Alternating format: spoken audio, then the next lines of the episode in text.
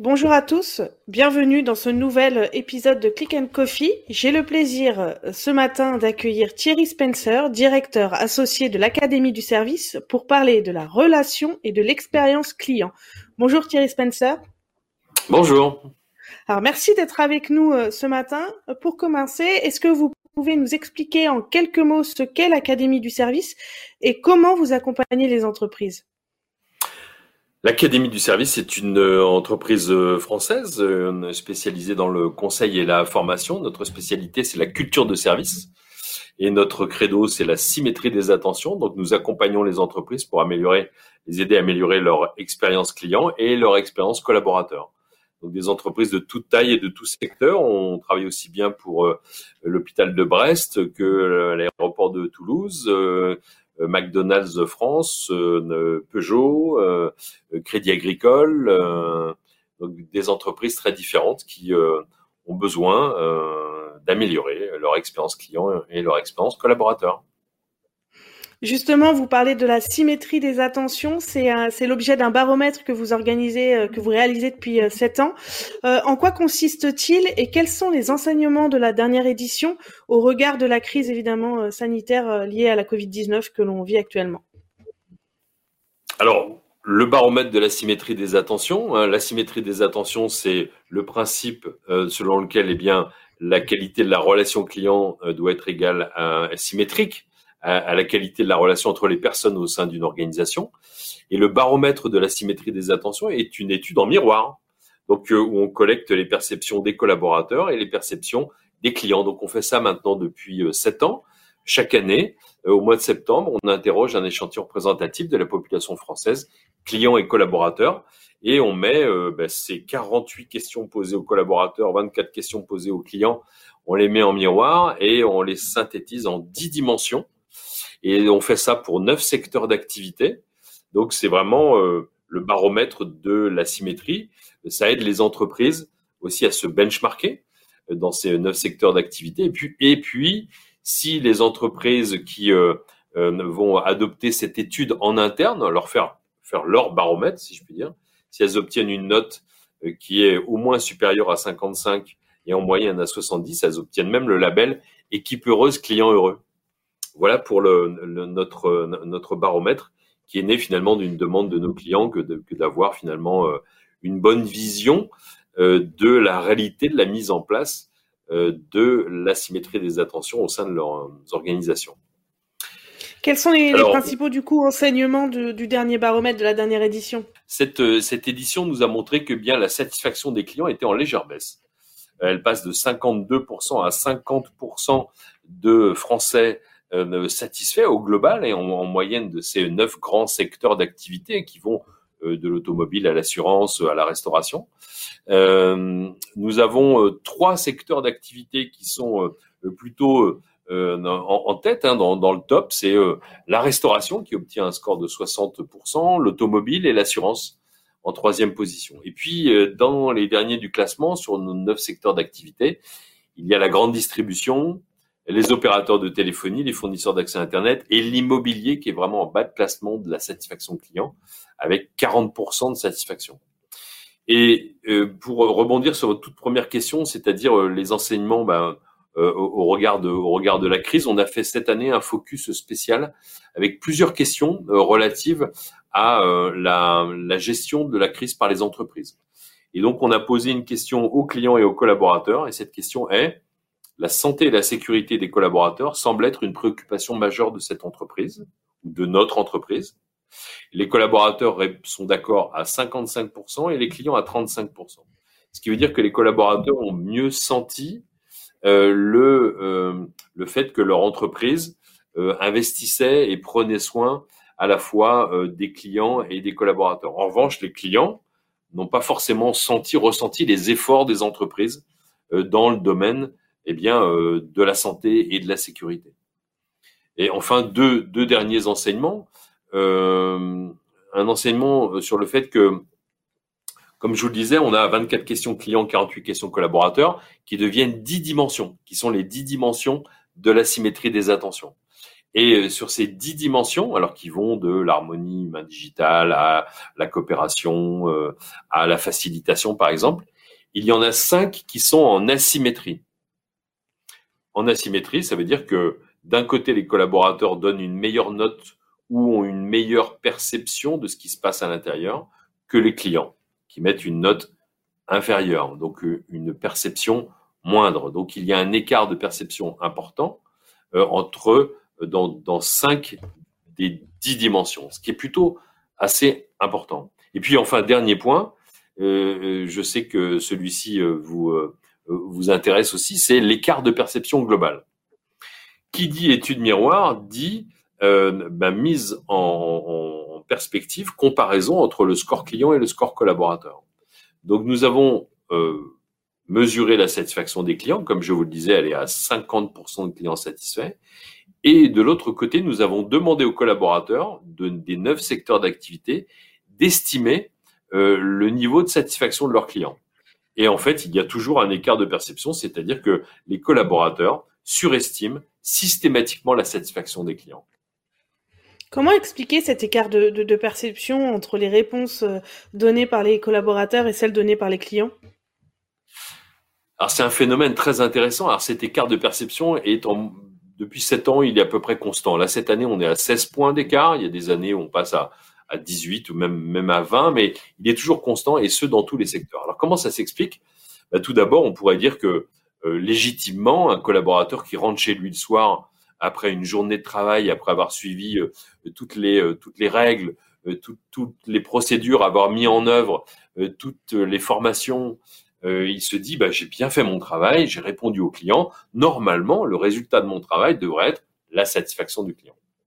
Et malheureusement, en fait, les collaborateurs qui pensent bien faire leur travail et sont engagés, hein, contrairement à ce qu'on pense, les Français aussi sont très engagés hein, et veulent bien faire, et c'est normal qu'ils pensent ça. Ils n'ont pas une vision périphérique de l'expérience. Eux, ils pensent à euh, leur contribution, souvent dans leur canal, dans leur mission, mais ils ne voient pas forcément l'intégralité de l'expérience client.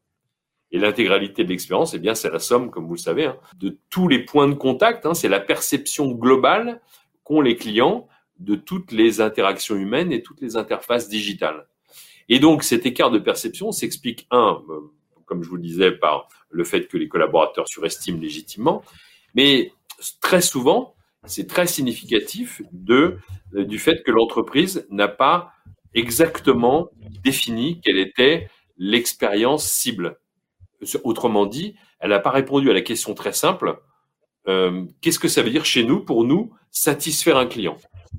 Quel est le bon niveau d'expérience que nous allons délivrer? Et ça, euh, ce qui veut dire que les entreprises doivent s'accorder, euh, doivent se euh, designer entre guillemets, hein, se, se, mettre d'accord sur ce qu'elles vont faire vivre aux clients. Et ça, les collaborateurs doivent tous le savoir. Et quand on arrive à cette, ce que j'appellerais une réconciliation, eh bien, on est en harmonie. C'est-à-dire que les collaborateurs savent quelle est leur contribution, savent quelle est leur part dans toute la chaîne de service, si je puis dire, et donc ont une bonne idée du résultat de leur travail. Et de ce fait, savent quand ils doivent s'améliorer, savent lorsqu'ils doivent aller chercher du feedback, etc., etc. Donc c'est comme ça qu'on peut expliquer euh, cet écart de perception et comment on peut y remédier aussi. Oui, mais concrètement, euh, est-ce qu'il y, a, des choses à mettre en place en tant qu'enseigne pour remédier à, cet écart de perception? Est-ce qu'il faut former davantage les collaborateurs sur la prise en compte de la relation et de l'expérience client au, global? Enfin voilà, est-ce qu'il y a des choses concrètes à, mettre en place euh, rapidement sur le terrain? Ah bah, Très rapidement, c'est de partager globalement euh, la voix du client massivement, si je puis dire. C'est-à-dire que tous les collaborateurs doivent vivre au rythme du client parce que euh, la, perception du client, c'est la réalité de l'entreprise. Et donc, euh, il faut que tous les collaborateurs soient au fait de la perception, même les collaborateurs qui sont éloignés du client, qui sont en back-office, euh, et pas seulement ceux qui sont en contact avec le client. Tous les collaborateurs doivent vivre au rythme du, client et être tous informés donc des résultats des enquêtes de satisfaction, des verbatims, doivent euh, savoir eux-mêmes aussi collecter euh, des réclamations. Donc que la voix du client soit le, le, le, guide le premier pas vers la transformation, le premier pas vers euh, la réduction de cet écart de perception. Donc je pense que ça c'est vraiment c'est vraiment capital. Donc déjà tous se dire qu'on on doit avoir les oreilles grandes grandes ouvertes. Et puis euh, une autre façon, alors il y a mille et une façons de réduire cet écart de perception, mais c'est de répondre, comme je vous le disais, à la question qu'est-ce que ça veut dire satisfaire un client? C'est-à-dire globalement bah, se mettre d'accord sur des repères de comportement. C'est-à-dire qu'est-ce que ça veut dire accueillir un client? Mais accueillir un client dans mon magasin, accueillir un client dans mon restaurant, euh, avec une façon de dire bonjour, une façon de sourire, une façon de faire euh, en sorte que le client se sente euh, chez lui, mais se sente aussi euh, dans, dans cet univers qu'on aura imaginé, mais aussi en ligne. Qu'est-ce que ça veut dire selon nous dans notre entreprise Qu'est-ce que ça veut dire accueillir un client sur notre page d'accueil? Donc la qualité du service, la qualité de l'accueil, elle doit être la même aussi, quel que soit quel que soit le quel que soit le canal et on doit tous s'accorder sur cette façon de faire particulière sur on appelle ça une signature relationnelle on appelle ça aussi des des marqueurs et donc il faut vraiment que les clients euh, sachent pardon où ils sont très rapidement et que les collaborateurs aient des repères qu'est-ce que je dois faire vivre au client euh, ma façon de le conseiller ma façon de l'accueillir ma façon d'encaisser ma façon de traiter une réclamation donc se mettre bien au fait des moments les plus importants aussi pour le client. Ça, c'est aussi capital. Parmi les secteurs qui, euh, affichent une, bonne euh, satisfaction client, vous avez cité le, secteur de la restauration. Comment expliquer qu'en 2020, il y a une bonne satisfaction client alors que la restauration reste un, secteur très impacté par le Covid et, aujourd'hui à l'arrêt euh, Est-ce est-ce que est-ce qu'il y a une explication ou, pas forcément? Alors, c'est naturellement, hein, depuis qu'on fait cette étude, depuis sept ans, c'est un score qui obtient toujours de bons scores de satisfaction. La restauration, les Français aiment euh, leur aiment leur restaurant, aiment les aiment les restaurateurs, aiment cette expérience un peu hors du commun, hors de hors de l'habitude. Et puis si cette année ils obtiennent une, une bonne note, c'est que ils n'ont pas été fermés toute l'année. Hein. Cet été, euh, donc euh, cet été, euh, les touristes ont quand même eu l'occasion d'aller d'aller dans, dans les restaurants et donc on ressent au travers de ce résultat de satisfaction, mais également dans le résultat de nombreuses questions dans notre, baromètre de la symétrie des attentions, on se rend compte qu'il y a beaucoup de points sur lesquels les restaurateurs sont un peu en avance hein, sur, par exemple, l'autonomie des collaborateurs, c'est la façon de régler les problèmes rapidement, la façon de bien écouter le client. Il faut dire qu'ils ont été quand même influencés par par les sites d'avis en ligne que je ne nommerai pas, hein, qui les ont quand même un peu aidés à faire rentrer la voix du client au sein de l'entreprise. Donc les, les, Français sont très sensibles à la qualité du euh, à, la qualité de l'accueil dans, euh, dans, dans les restaurants et c'est plutôt euh, c'est plutôt un bon signe et, tant mieux parce que je pense que les Français attendent cette reprise avec avec, impatience. Hmm. Plus globalement, avec la crise sanitaire, est-ce qu'il y a des tendances qui se dessinent euh, en matière de, relations clients pour cette année 2021 euh, Alors, oui, fatalement, euh, on pourrait dire que le client va être de plus en plus attentif. Parce que nous tous, autant que nous sommes en tant que clients, nous avons vécu ces, ces 12 derniers mois avec de nouveaux codes, de nouveaux standards, de, de nouvelles contraintes. Donc, plus sensible à l'hygiène, plus sensible aux soins accordés à la relation en face à face ou même à distance, avec des, euh, euh, des distances de sécurité, avec des gestes barrières. Donc les clients euh, vont avoir, vont être encore plus attentifs à toutes ces, tous ces témoignages, toutes ces petites attentions. Et donc on peut faire le pari que, au-delà de ce qu'on connaissait jusqu'ici, de mesures d'hygiène c'est-à-dire euh, plutôt euh, dans le milieu hospitalier ou même dans la restauration ou l'hôtellerie, eh bien, on retrouve euh, tous ces nouveaux standards d'hygiène qu'on les, on les retrouve partout, en fait. Et toutes les entreprises qui ont eu à cœur pendant l'année 2020 de montrer qu'elles savaient prendre soin de leurs clients, eh bien, quelque part, ça fait un peu monter le niveau d'exigence et monter globalement les standards. Euh, il, il, me semble que c'est le premier effet de, le premier effet de la, crise est donc une, tendance, euh, une tendance lourde. Donc un client beaucoup plus attentif. Vous me disiez également lors d'un précédent échange qu'ils étaient, que les, clients étaient euh, très attentifs au prix aussi par rapport suite suite à, la crise sanitaire et que le, la notion prix avait pris une une, véritable ampleur auprès des consommateurs. En effet, euh, vous avez raison. Euh, fatalement, hein, la crise a précipité beaucoup de consommateurs et clients euh, dans la crise, se sont retrouvés aussi au, chômage, donc sont très sensibles au prix, fatalement. Et on pourrait dire que si, si, si, je devais trouver un qualificatif, ça serait un, un, client qui va être frugal. Et dans la frugalité, il y a cette idée de consommer différemment et d'être cette fois-ci plus attentif, non pas aux gestes, mais aux au prix, au tarif, hein, fatalement. Hein, en sortant de crise, on va être très attentif aussi à, au bon rapport, au bon rapport qualité-prix, bien évidemment. Mais on va être aussi euh, euh, très sensible, hein, c'est le sens de la frugalité, à euh, des entreprises qui vont se montrer beaucoup plus, beaucoup plus simples, beaucoup plus sobres.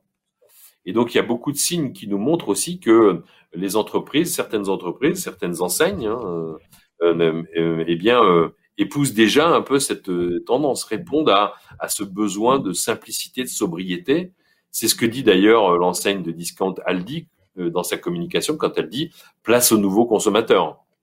Et derrière ce nouveau consommateur, eh bien, il y a cette recherche de simplicité, cette recherche de cette recherche de frugalité. Ça, ça devrait être un, un bon signe pour beaucoup d'entreprises d'essayer de, de reformuler sa proposition de valeur de façon très simple. Merci beaucoup Thierry Spencer pour cette euh, analyse euh, très concrète sur la relation et l'expérience client. Euh, je vous remercie d'avoir été avec nous. Je vous souhaite à tous une très bonne journée et à très bientôt pour un nouveau Click and Coffee. Merci de votre invitation.